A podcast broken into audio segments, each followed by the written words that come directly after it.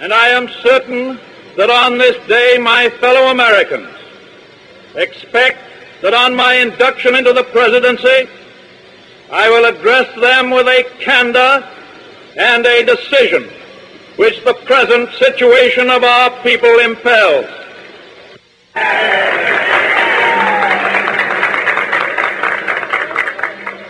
This is preeminently the time to speak the truth, the whole truth, frankly and boldly.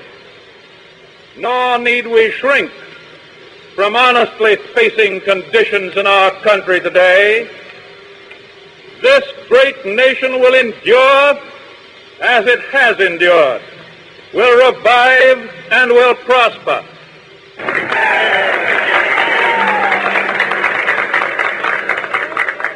So first of all, let me assert my firm belief that the only thing we have to fear is fear itself.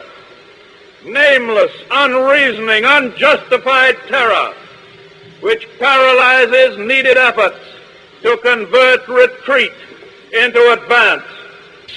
In every dark hour of our national life, a leadership of frankness and of vigor has met with that understanding and support of the people themselves, which is essential to victory.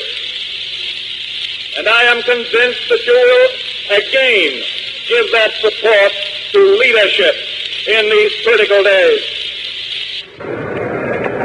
In such a spirit on my part and on yours, we face our common difficulties. They concern, thank God, only material things. Values have shrunk to fantastic levels. Taxes have risen.